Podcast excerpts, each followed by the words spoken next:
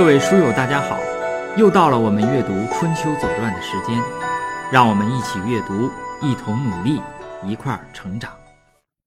第二件事呢，叫告子来朝，只有经无传。《春秋经》西公二十年的第二条，夏告子来朝，夏天，告子呢来朝见鲁西公。这个告呢是。呃，就是这个告诉的告，呃，去就是右边是一个右耳刀啊，前面是这个告诉的告呢，去掉言字旁啊，就这么这个字念告啊。他是这个呃文王之子封的这么个地方，也就是说，这个告呢和鲁呢，他是一个有亲戚的哈，应该是姬姓的。然后这个哪来的告子呢？因为这个春秋里边啊，这告子就出现这么一次，所以呢你也搞不清楚，而且这个时候只说告子，也没说他的谥号，所以你搞不清楚这个人的其人其国到底是一个什么样的详细情况。上次出现告呢是在隐公十年的很久以前了哈，这个六七十年了，呃，郑国取之。郑国把这个告打下来，然后给谁了呢？给鲁国了啊！当时郑庄公要称霸，是吧？给鲁国是大国嘛，就是给鲁国好处，实际上就收买鲁国。然后当时呢，到后来呢，就是这个桓公那个上位的时候呢，还收了人家的这个，嗯，叫告鼎，就是呃，郑国把这个鼎呢就送给，呃，是不是郑国？是宋国啊？把这个鼎呢送给鲁国呢，作为贿赂，说你看我这边惹事儿了，你就别动弹了哈。他好像是弑君了，是吧？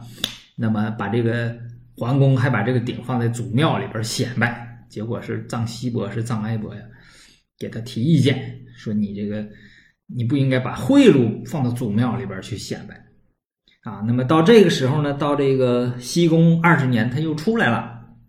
这个后世的注家呢，还进行了这个测算，说这个当时告子可能是亡国了，因为这个郑把他娶了嘛，对吧？娶之，那么是不是他就亡国了？如果按那时候亡国之君来算呢，他这个岁数应该挺大了，是吧？八九十岁了，那是是不是那个告子？这都说不清楚了哈。呃，但是呢，不管怎么说啊，这个。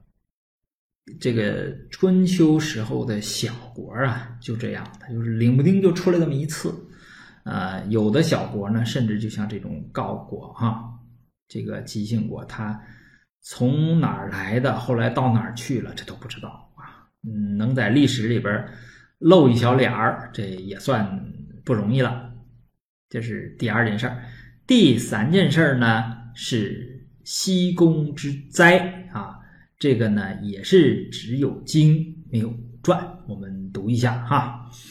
经西宫二十三年二十年第三条五月，嗯，乙巳，西宫灾。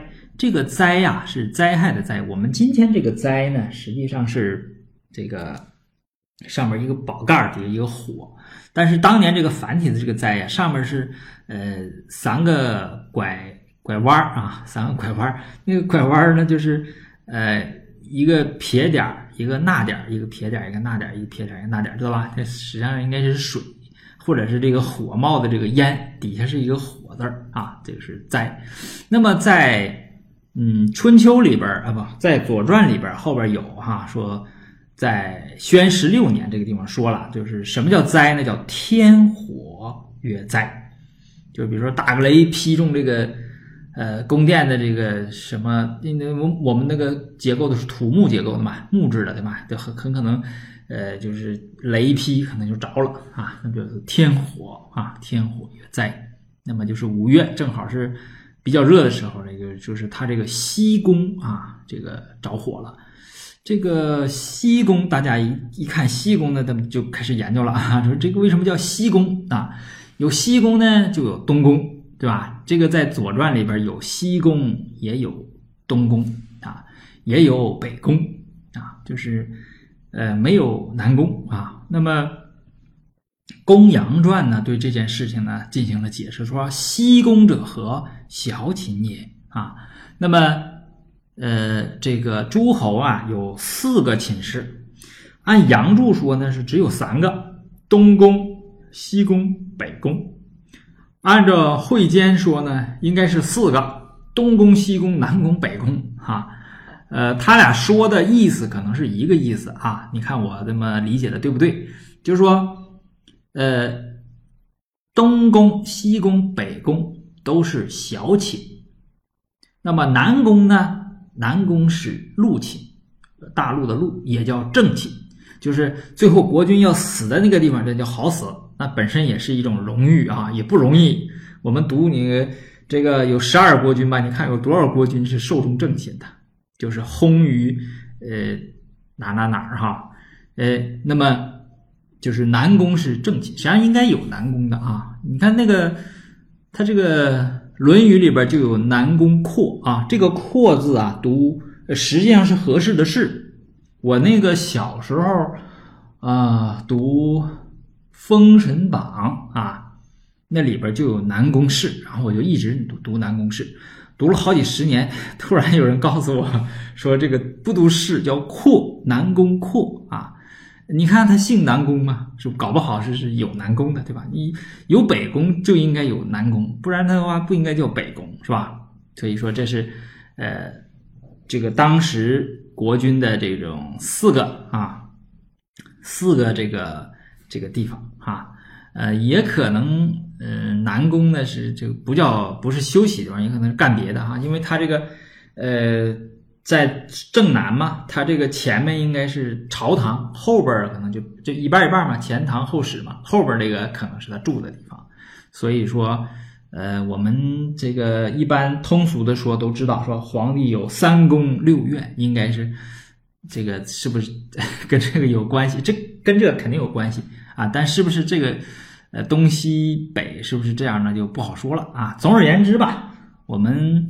把这个当成一个挺有趣的这个常识吧，我们这个知道一下就好了哈。这样我们去故宫去哪儿去看，我们大概也知道啊。这个古代古代这个诸侯啊、君王啊，呃的他的这个住的这个地方是怎么个规定的哈？这个是第第几件事儿？这是第三件事儿哈。我们看第四件事儿，第四件事是郑国哈开始惹事儿了。这个霸主不在嘛，各各各干各的哈。四郑人入华，华是这个滑冰的滑啊，滑倒的滑。呃，这个字啊，也有好多人说法，有的人念古。你比如说那个《史记》里边不有滑稽列传吗？我们现在也说谁谁谁，呃，比较滑稽，但实际上呢，这我看一个。有一些老师老先生吧，读古籍啊，古籍列传，所以这个读古啊，读华也不知道，但是有华县啊。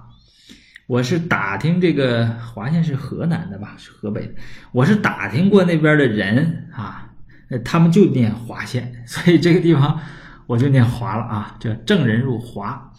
呃，西宫二十年的第四条就四个字儿，正人入华。这个传呢是第二条。啊，呃，《左传》西宫二十年第二条说：“华人叛郑，而服于魏。”啊，他这个跟魏好啊，魏是魏文公嘛，对吧？魏文公还是挺厉害的。这个夏郑公子氏谢堵寇率师入华，啊，就是打过去了。呃，我们先看这个华在哪儿啊？看这个地图，我标出来了。它实际上跟周王室很近。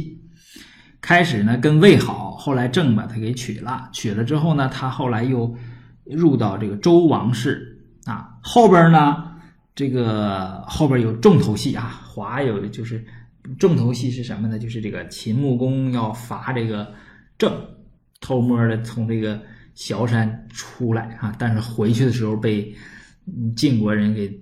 包饺子了，给包圆了。那么那个那个当时呢，有一个叫贤高啊，那个人一个商人救的这个郑国，那个他就呃在这个地方驻扎啊，在这个就在这华这个地方发生这个这个故事啊。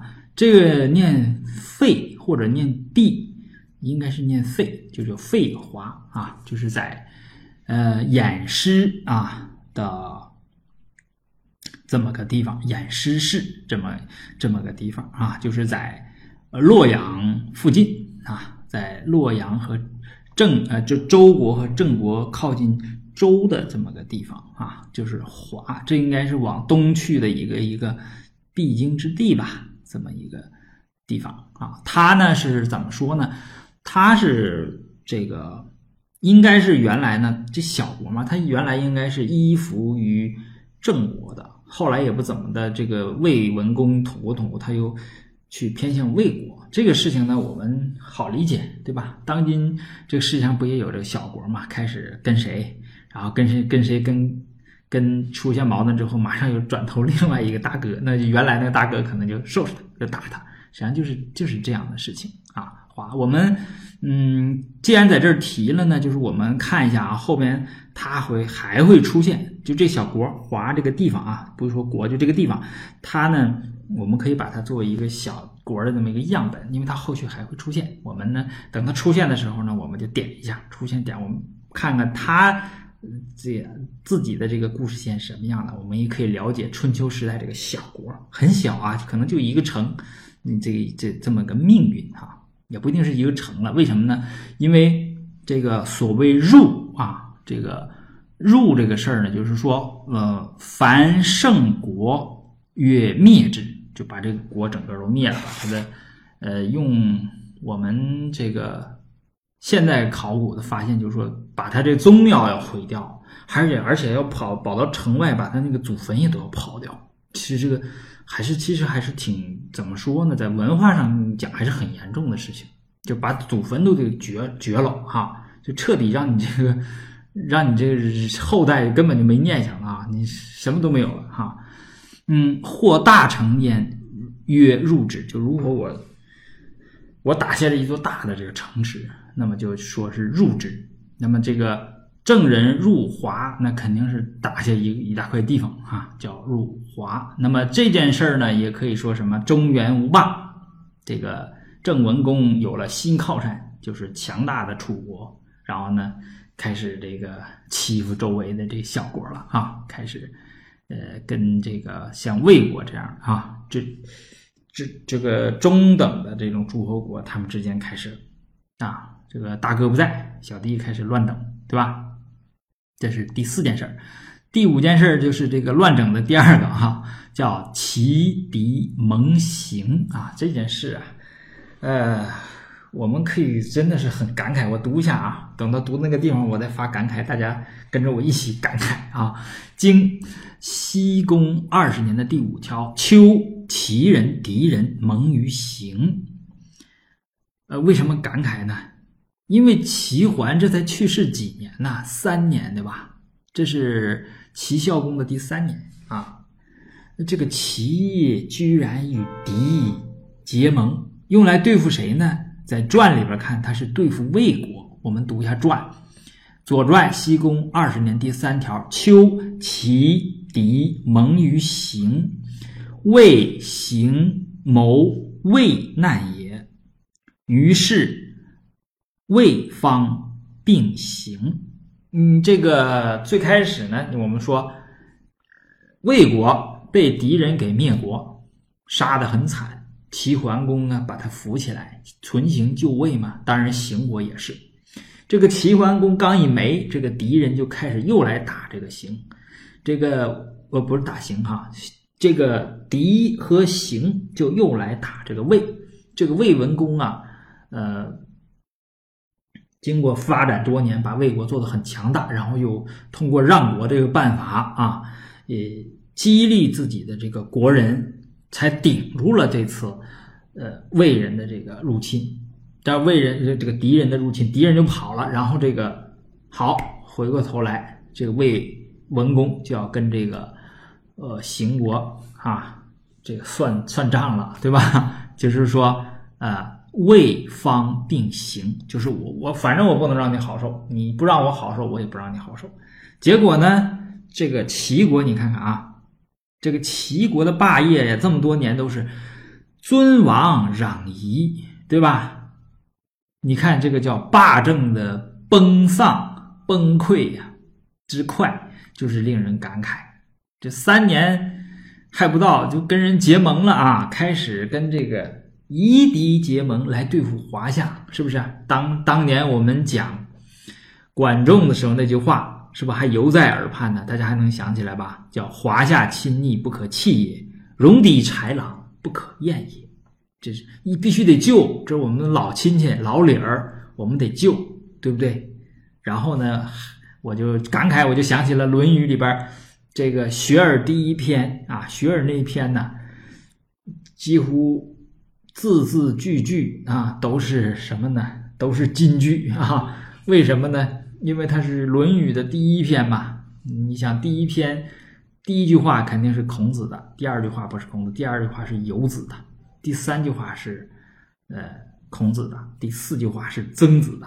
这是孔子两个最好的学生给老师做注释。而且是后世的学学子学孙们，那肯定经过争论，说哪个放第一，哪个第放第二，他绝对不是随便放的啊！这个我们呃好好可以去读《论语》的时候，也就读完《左传》，我们就能有助于对《论语》的这个理解。你看《学而》第一篇啊，这个第十一章，他子曰：“父在，观其志；父莫，观其行。”三年无改于父之道，可谓孝矣。什么叫孝啊？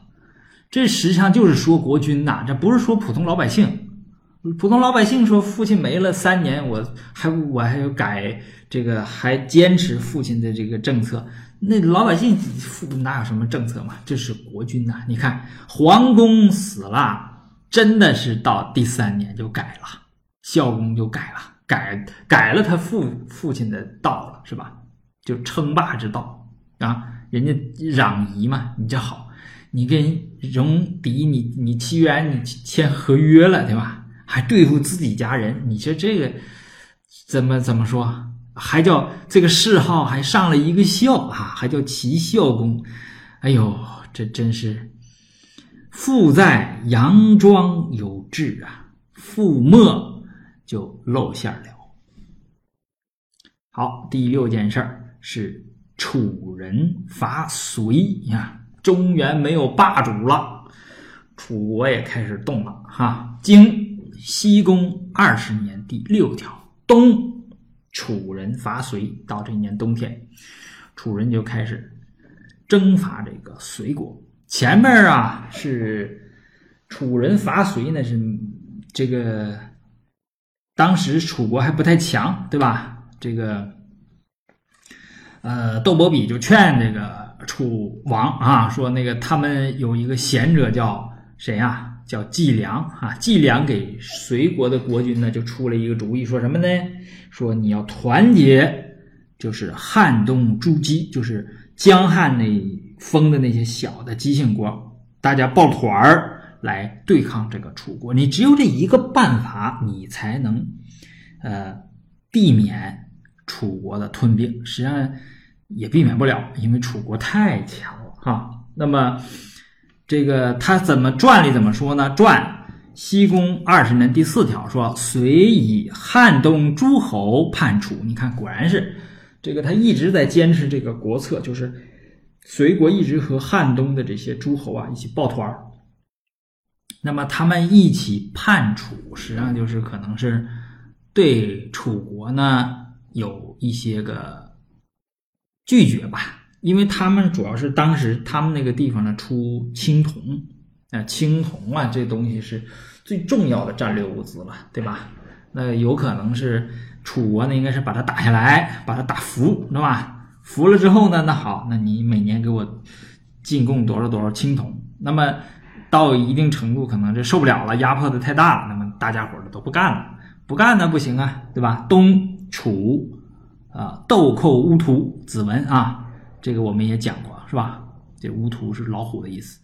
子文率师伐隋，取城而还，呃，就开始打这个隋，打到隋国呢，这个就是，哎呀，大哥别打我了，我服了啊，咱们讲和吧。啊，那么取城而还，就是呃讲和之后回国。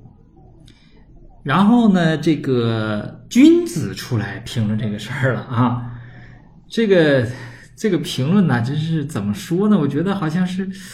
呃，今天读来呢，有点站着说话不腰疼这个意思啊。我们读一下，说：“君子曰：随之见伐，不量力也。”说为什么隋国遭到了征伐，被楚国给揍了？为什么呢？是因为他自不量力啊，量力而动，其过嫌矣。你要估计自己这个力量啊，你你再去判这个楚，你不没有这个。自不量力，那你肯定要要要有这个过失了，对吧？善败有己，这应该是两个词，就是成败啊。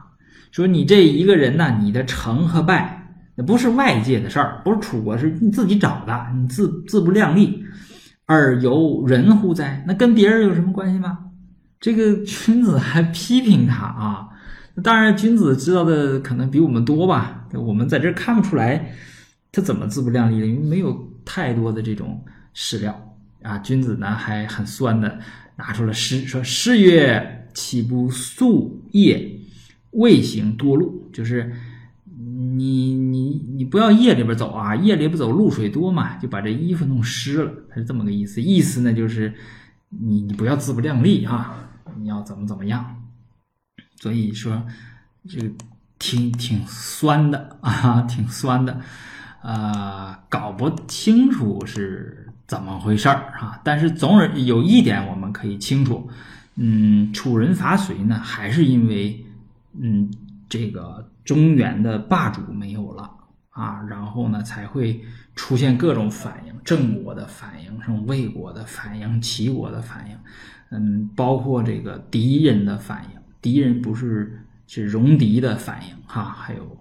其他的一些事儿，后边我们会陆续的这个看到。这一年好在是宋襄公歇了一年，不知道宋襄这一年在这儿憋着干什么事儿呢？哈，我们读到明年的时候啊，他就出来了。好，这是西公二十年。